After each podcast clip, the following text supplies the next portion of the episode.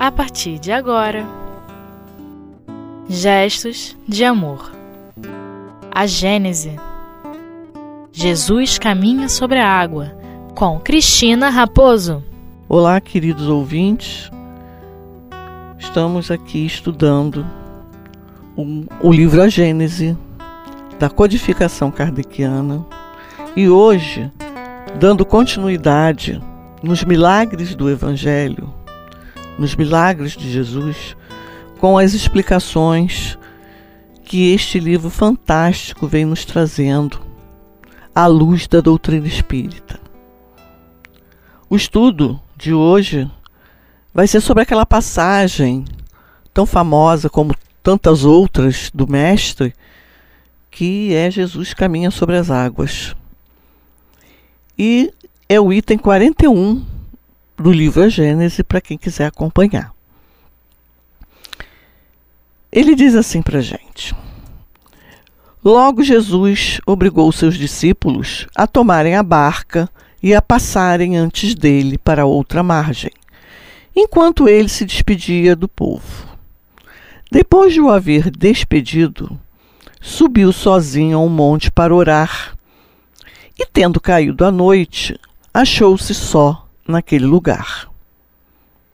Entretanto, a barca era fortemente açoitada pelas ondas no meio do mar, porque o vento era contrário. Mas na quarta vigília da noite, Jesus foi até eles, caminhando sobre o mar.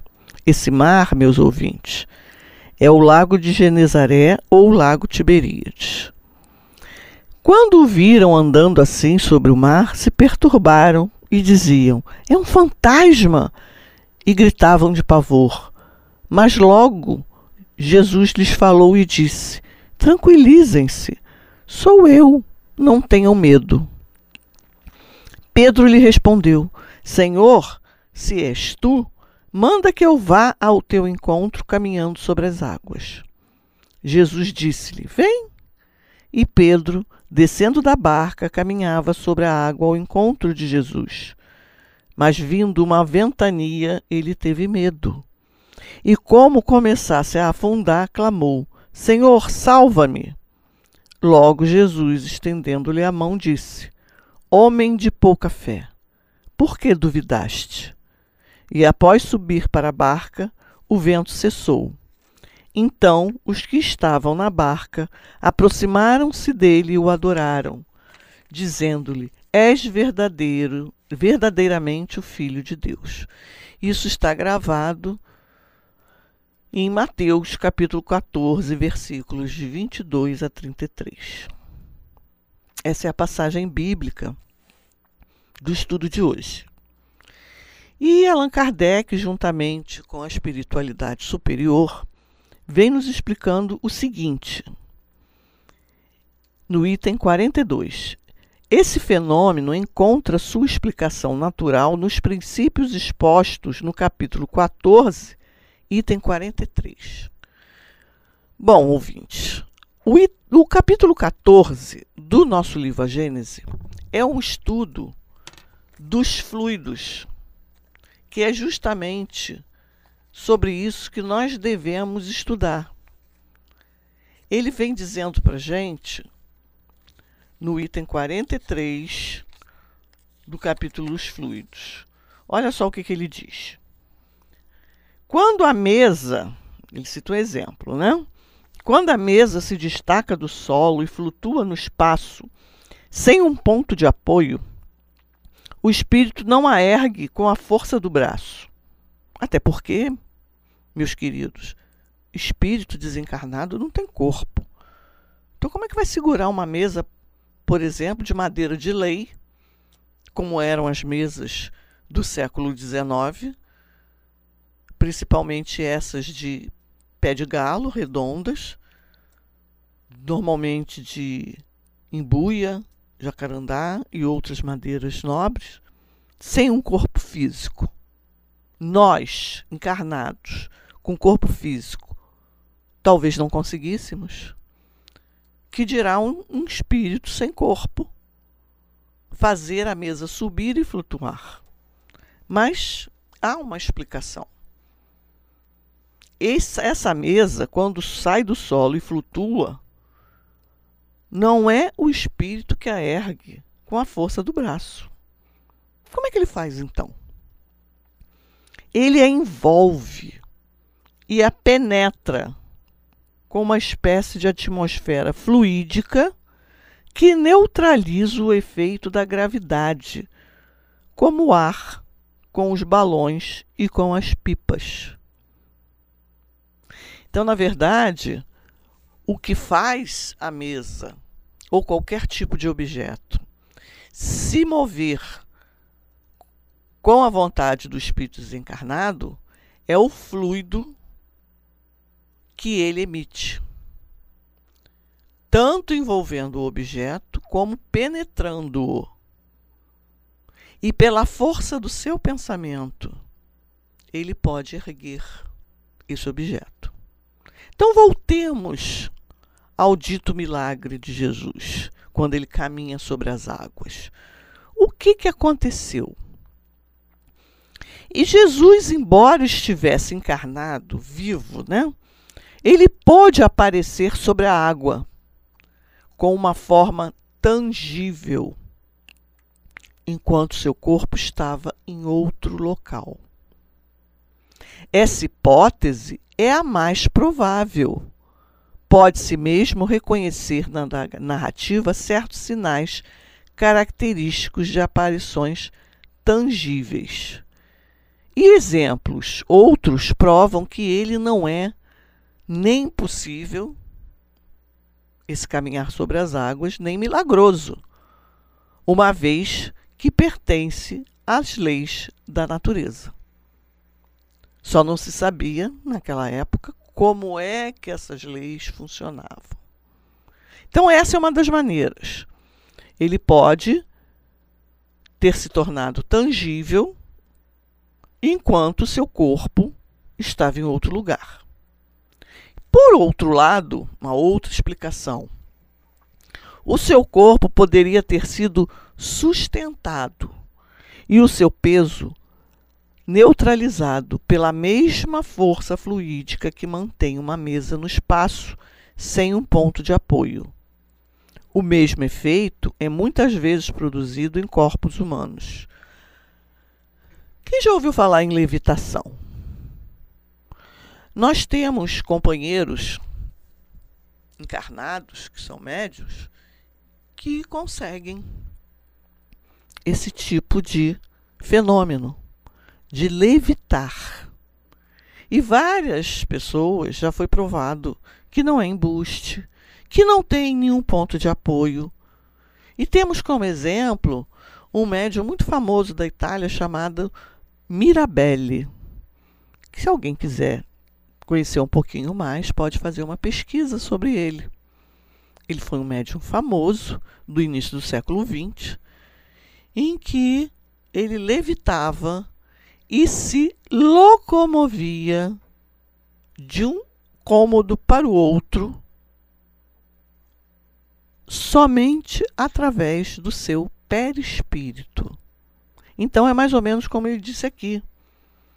Ele, o corpo pode estar num lugar e o perispírito dele no outro, condensado, armazenado, junto, como um, um algodão doce. Quem não comeu já algodão doce?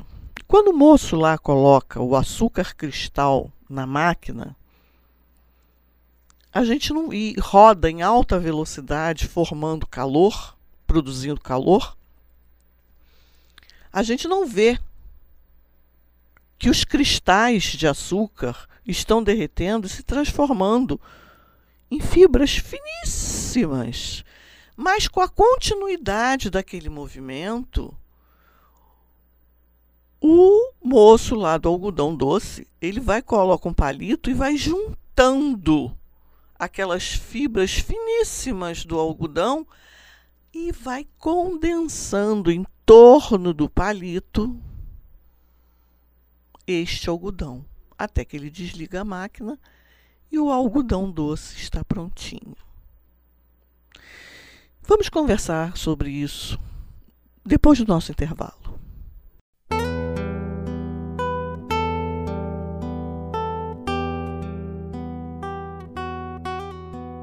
Gestos de amor. A Gênese.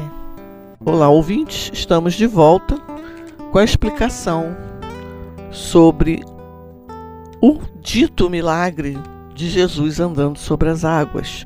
E uma das explicações da espiritualidade, juntamente com Kardec, é o aparecimento de forma tangível do perispírito de Jesus sobre as águas. E vem, vem nos dar a explicação no capítulo dos fluidos, que é um capítulo que nós devemos estudar muito, no capítulo 14, ele vem explicando para a gente como é que isso se dá. Além do exemplo que eu dei sobre o algodão doce, que no primeiro momento a gente não vê como é que aquilo se forma, mas no entanto se forma, e é através daquele pedacinho de madeira que o moço do algodão doce vai condensando aquelas fibras finíssimas do algodão do açúcar derretido, formando aquele doce tão gostoso chamado algodão doce. Mas Kardec e a espiritualidade nos explicam da seguinte maneira, uma, dão outros exemplos para ficar mais claro para nós. Ele diz assim no item 35 do capítulo dos fluidos: o perispírito é invisível para nós em seu estado normal. Mas, como é formado de matéria etérea, o espírito pode, em certos casos, por um ato de sua vontade, fazê-lo sofrer uma modificação molecular que o torne momentaneamente visível. É assim que se produzem as aparições, que, como os outros fenômenos, não estão fora das leis da natureza. Esse fenômeno não é mais extraordinário do que o que ocorre com o vapor, que é invisível quando está muito rarefeito e torna-se visível quando está condensado. Ouvinte, vamos lembrar que no tempo de Kardec parece que não havia máquina de fazer algodão doce. Mas o princípio é o mesmo do vapor. As máquinas a vapor num primeiro momento, quando produziam vapor, poderiam fazê-lo quase que invisível a nós. Mas com a velocidade e a alta rotação da produção do vapor, esse vapor torna-se visível, condensado. É aquilo que a gente vai juntando, vai aglutinando. E quando se junta, quando se aglutina, surge uma forma ou algo disforme que pode ser moldado numa determinada forma. E é isso que Jesus fez. É uma das hipóteses, aliás, que Jesus tenha feito com o seu corpo. Assim como o mais recentemente, em, na, década, na primeira década do, do, do século XX, o nosso querido Eurípides Barçanufo fazia isso também. Por vontade própria. Ele saía do seu corpo e aparecia em outro lugar. Chegou até, meus queridos ouvintes, a fazer um parto de uma companheira lá em Sacramento, mas numa das fazendas de Sacramento, não no centro urbano. E quando o marido veio buscá-lo na cidade, a cavalo, para ajudar no parto, ele simplesmente disse ao moço: Pode voltar, que o seu bebê já nasceu e sua esposa passa muito bem. Eu já estive lá. Então, a velocidade do pensamento e a formação de um espírito mais além é perfeitamente razoável, é perfeitamente dentro das leis da natureza. E ele continua nos explicando dessa, segunda, dessa seguinte maneira. Conforme o grau de condensação do fluido perispiritual, a aparição às vezes é vaga e vaporosa. Outras vezes é mais nitidamente definida. Quer dizer, quanto mais aglutinada, mais definição tem. Enfim, tem todas as, as aparências da matéria tangível, pode mesmo chegar até a tangibilidade real, a ponto de o observador se enganar sobre a natureza do ser que tem diante de si. Vamos lembrar de outra passagem da, da Bíblia sobre Tomé. Nosso companheiro Tomé era muito parecido com a gente hoje em dia, né? Ele duvidava, ele duvidava de tudo, ele tinha que ver e tocar. A tangibilidade implica numa forma que você pode tocar o objeto, embora ele não seja feito de matéria, como a gente entende, de matéria concreta, de carne e osso. Quando Jesus apareceu aos apóstolos num primeiro momento e mostrou as chagas e mostrou que ele havia superado tudo, Tomé não estava presente. E se sentiu assim um tanto quanto é, posto de lado, desprezado. Mas Jesus, o Mestre Jesus, não deixou o nosso amigo, o nosso irmão Tomé na dúvida.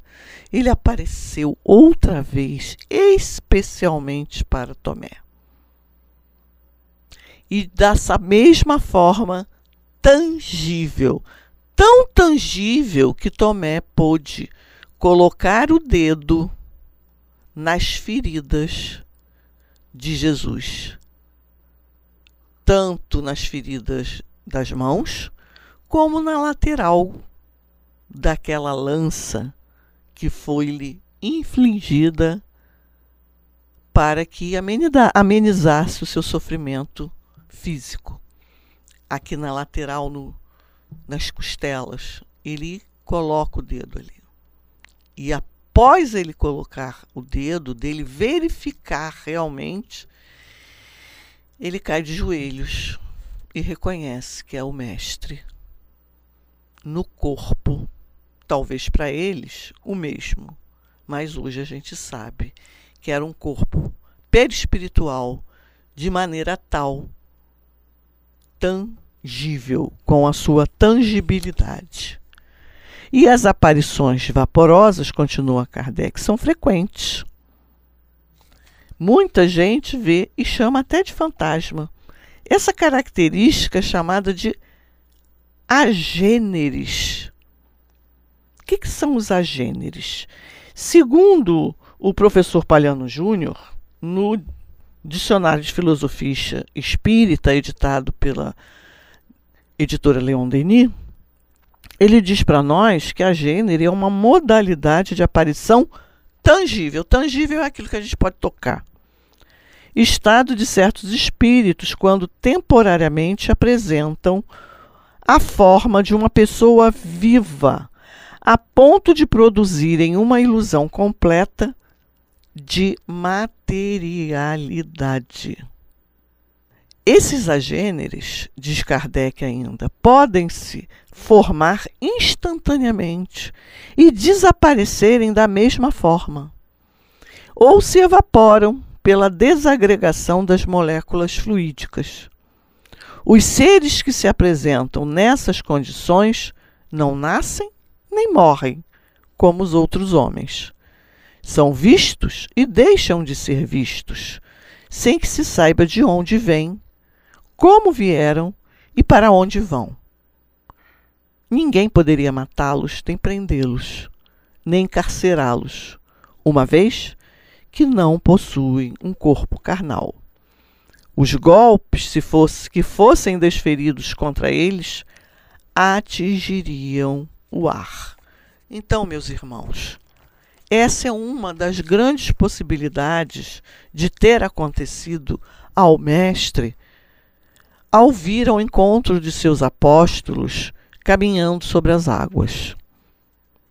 E quando Pedro pediu para ser levado, ele também, num primeiro momento, conseguiu sair do corpo e caminhar sobre as águas. Mas quando ele fixou o pensamento quando ele saiu daquele estado de transe, por medo, ele sucumbiu. Ele afundou nas águas. Por isso Jesus disse: Ó homem de pouca fé. Então, vamos ficando por aqui e depois continuaremos com o nosso estudo. Muito obrigada.